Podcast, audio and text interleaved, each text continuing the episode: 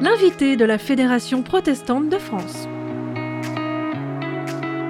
Bonjour à toutes et à tous. Aujourd'hui, j'ai le plaisir de recevoir Cécile Clément, responsable de la communication et de la collecte de fonds pour la congrégation de l'armée du salut. Bonjour. Bonjour. Comment ça se fait que l'ADN de l'armée du salut soit autant ancré dans le social? Parce que l'armée du salut a été créée dans les bas-fonds de Londres à la fin du 19e siècle par un pasteur, le pasteur William Booth, qui voulait que tout le monde ait accès à l'église.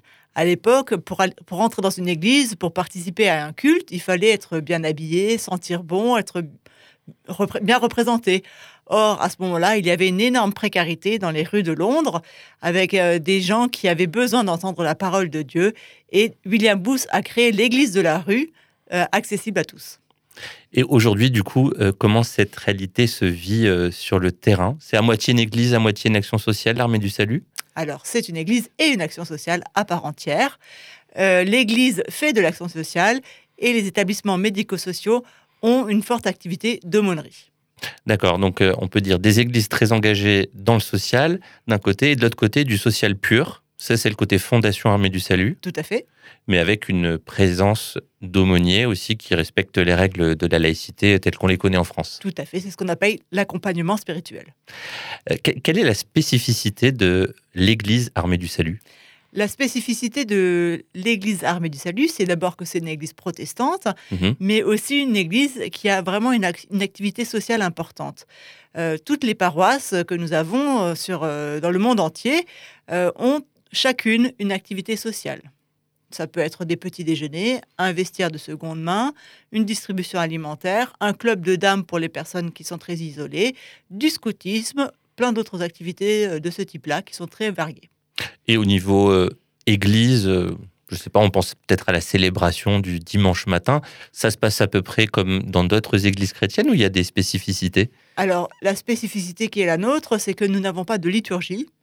Euh, c'est que nous avons un culte qui est euh, relativement libre dans sa conception euh, et qui est assez ouvert aussi à la participation, puisque dans chaque culte, on propose aux personnes qui assistent au culte de donner un témoignage. Donc chacun peut se lever à un moment donné, bien sûr dans le culte, et donner son témoignage sur ce qu'ils ont vécu dans, la semaine, sur un exaucement de prière, sur quelque chose qu'ils ont, qui ont, qui ont fait que leur vie spirituelle les a enrichis. Autrement, bien sûr, nous avons une réunion de prière, des études bibliques, euh, voilà, des activités tout à fait traditionnelles, euh, des groupes de jeunes, etc.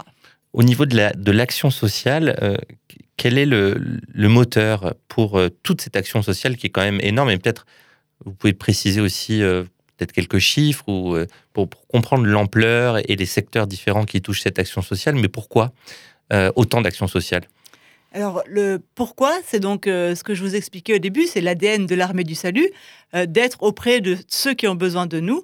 Et un des motos aussi, c'est euh, soupe, savon, salut, que tout le monde connaît, les trois S. et sur nos uniformes, nous avons donc deux S, sauver pour servir. Donc on est là pour servir Dieu et son prochain. Et son prochain, c'est tout à chacun, et notamment celui qui, est en, qui en a besoin. une autre spécificité de l'action sociale, c'est euh, quelque chose qu'on résume dans les paroisses par foi en action. Pour mhm. nous, c'est très important que la foi soit aussi dans, les actions et pas seulement dans les actions entre nous.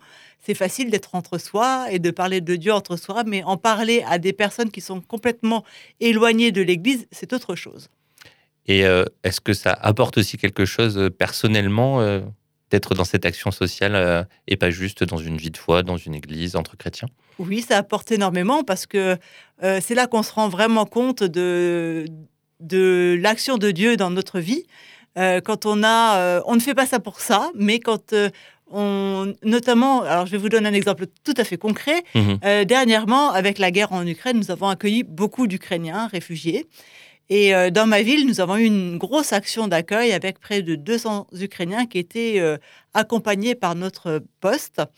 Et euh, il y a quelques semaines, j'ai reçu un témoignage écrit d'une Ukrainienne qui me disait que sur nous rayonnait l'image de Dieu.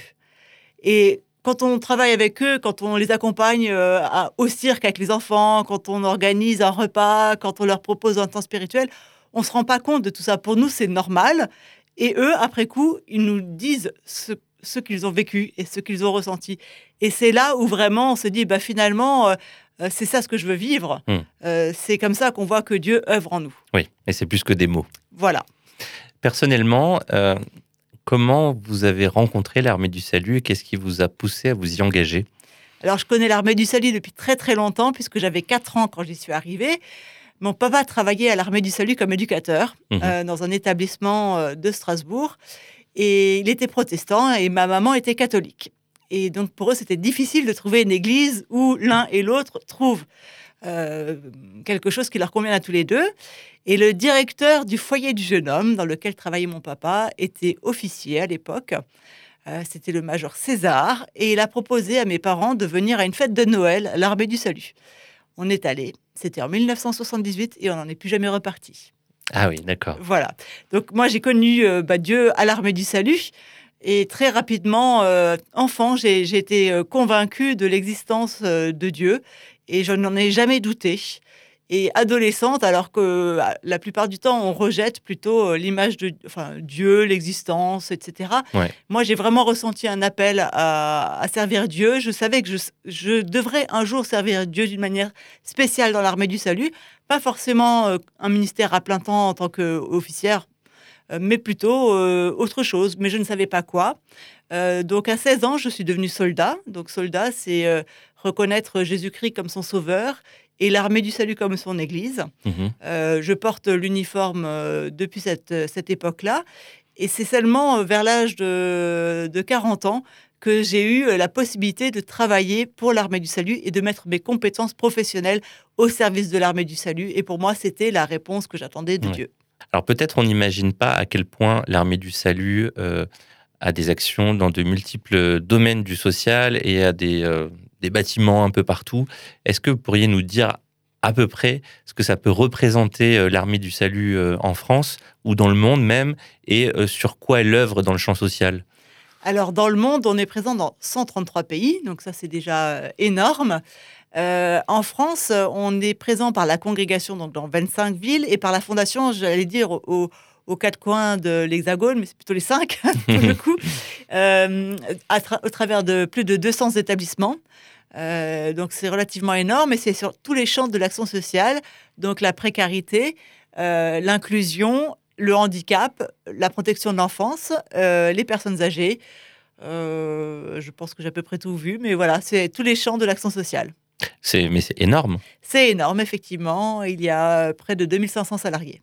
Mais comment, euh, enfin, j'ai envie de dire, est-ce bien raisonnable de foncer dans tous ces, ces- ces champs de l'action sociale? Alors malheureusement, c'est pas forcément une volonté, c'est aussi euh, des demandes qui nous sont faites, puisqu'on a quand même Ouais. des professionnels de- du secteur social euh, qui sont sollicités pour prendre en charge toutes les problématiques sociales qui sont en France. Finalement, on, on voit presque là la- l'approche spirituelle, c'est-à-dire que vous répondez à des appels, C'est ça. À des besoins. Ça peut être des appels à projet dans ce cas-là, mais effectivement, c'est des appels qui sont faits et qui sont.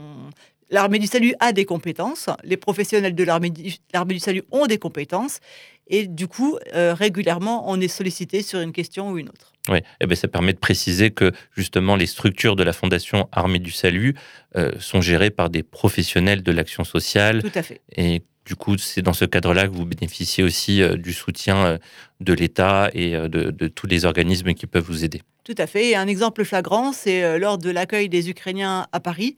euh, au début de la guerre, euh, dès le mois de mars, voire fin février, le hub d'accueil de la porte euh, de Versailles était Mhm. géré par la Fondation de l'Armée du Salut et la Croix-Rouge. Oui, donc vous êtes un acteur quand même de confiance hein, pour l'État français. Tout à fait. Alors, maintenant, euh, il y a beaucoup d'actions sociales euh, pour euh, l'armée du salut, on l'a vu, euh, mais le nerf de la guerre, c'est les sous. Comment financer tout ça? Surtout en fin d'année. Surtout en fin d'année où, il y a une concentration des dons. Euh, on a en tête peut-être les marmites de Noël pour l'armée du salut, un peu, même dans les films, on, on voit ça. Est-ce qu'aujourd'hui, c'est encore quelque chose qui fait rentrer de l'argent pour l'armée du salut, les marmites? Alors, ça fait toujours rentrer l'argent, euh, fort heureusement. Euh, les marmites existent depuis euh, 1871. Euh, la première marmite a eu lieu à San Francisco. L'idée alors, hein, c'est des marmites, je l'ai pas dit, mais des marmites euh, qui sont une posées, casserole. euh, une casserole une par terre casserole. avec une petite cloche. euh, Voilà. Une Euh, casserole sur un trépied avec une petite cloche pour euh, faire connaître aux gens euh, la présence de l'armée du salut et qui donne une pièce. C'est ça. Or, aujourd'hui, les pièces, on en a de moins en moins. Il y a même certains pays euh, du nord de l'Europe qui n'ont plus du tout de monnaie, euh, qui ne travaillent plus qu'avec des cartes bancaires, des virements, etc. Et c'est vrai qu'il y a une vraie question qui se pose par rapport à, à cette problématique. Alors, en France, ça fait quelques années maintenant, ça fait trois ans qu'on a proposé les dons avec des QR codes à flasher. Euh, Donc toujours en mode marmite, mais toujours en mode marmite. si vous n'avez pas avec- de- voilà. d'espèces, c'est possible. on peut flasher et quand on flash, on remplit un formulaire, ce qui permet aussi d'avoir un reçu fiscal, ce qui n'est pas négligeable. Oui. C'est aussi un avantage. Mhm. Ou alors, on a aussi des TPE sur les marmites et on peut Ouais. faire un don par carte bancaire. Donc maintenant, on s'est modernisé. Ouais. On essaye euh, aussi avec le Covid, on avait moins d'espèces, etc. Voilà. Et avec la baisse de, de la fréquentation aussi des centres-villes depuis ces deux dernières années avec le Covid, nous avons mis en place une plateforme de peer-to-peer qui s'appelle le Challenge. Mhm. C-H-A-2-L apostrophe Ange, Ok. A-N-G-E. On a fait un petit jeu de Jeu de mots. très, Voilà. très, très joli. Voilà, qui permet à tout à chacun de relever des défis, que ce soit des défis sportifs, gustatifs, artistiques, peu importe, ce que chacun aime faire, et de partager ça sur ses réseaux pour collecter des fonds au profit de l'Armée du Salut. Ça, c'est une deuxième façon de collecter des fonds pour la congrégation de l'Armée du Salut. Et une troisième, depuis trois ans aussi, cette Ouais. année, ce sera la troisième édition, c'est un, ch- un challenge en gaming. Ça, c'est pour les jeunes, on va dire, de 20 à 35 ans à peu près Mhm. euh, qui sont férus de, de jeux en direct sur Twitch et autres plateformes, et ben nous avons une chaîne qui euh, œuvre toute l'année, qui marche toute l'année, qui s'appelle Crossover. Mais alors, vous êtes dans l'innovation euh, complète là. Ah bah toujours. Que- quelles sont les autres euh, méthodes et, moyens de financement euh, pour euh, l'armée du salut? Alors pour la congrégation de l'Armée du Salut, ce sera plus facile. Oui, donc pour ça, c'est le côté voilà, église. Le côté église. Donc bien sûr, les membres donnent, euh, font leurs dons, euh, comme la dîme. Mhm. Euh, ils donnent des offrandes. Et on a aussi à peu près 3000 donateurs qui soutiennent la congrégation de l'Armée du Salut. Tous les trimestres, un journal est envoyé qui s'appelle L'en avant, c'est aussi un journal euh, plus que centenaire, euh, qui a été redémarré il y a quelques années après une, interrup- une interruption. Et ce journal est accompagné d'un- d'une lettre d'appel à fonds, à dons. Mhm. Euh, donc euh, ce journal euh, sert vraiment d'outil marketing pour faire de la collecte de fonds. Euh, plusieurs fois par an, nous avons des appels spécifiques pour l'international aussi, puisqu'on soutient aussi les autres pays dans lesquels l'armée du salut œuvre et qui ont peut-être moins de moyens que la France, par exemple. Donc euh, ça aussi, c'est une fois par an, une collecte particulière qui est faite au sein des paroisses. Ça, c'est pour la congrégation. Mhm. La fondation, bien sûr, a une- un énorme euh, euh, dispositif d'appel à fonds, puisqu'elle a besoin d'énormément de fonds. Quand Oui. on voit euh, l'énormité aussi euh, du nombre d'établissements et, et de son champ d'action. Euh, donc, il y a beaucoup d'actions qui sont faites avec le marketing direct, la communication, mais aussi le service euh, qui est aussi valable d'ailleurs pour la congrégation, Oui. puisqu'il y a énormément de legs qui arrivent aussi à l'armée du salut. Heureux les artisans de paix. C'est un peu le thème que vous avez choisi pour cette campagne de fin d'année. Euh, comme on est bientôt euh, à Noël, est-ce qu'on peut finir là-dessus, sur euh, ce choix? Alors, heureux les artisans de paix, c'est un thème qui s'imposait un petit peu cette année avec le climat euh, de guerre, avec le- la crise écologique, la crise énergétique, etc., la fin du Covid. C'est vrai qu'on Ouais. avait tous besoin d'un peu de paix. Et cette parole biblique euh, résonne vraiment particulièrement cette année. Cécile Clément, merci beaucoup. Euh, je rappelle que vous êtes responsable de la communication et de la collecte de fonds pour la congrégation Armée du Salut. Vous pouvez nous réécouter euh, sur euh, les plateformes de podcast et de streaming. À bientôt pour un nouvel invité de la Fédération protestante de France. L'invité de la Fédération protestante de France.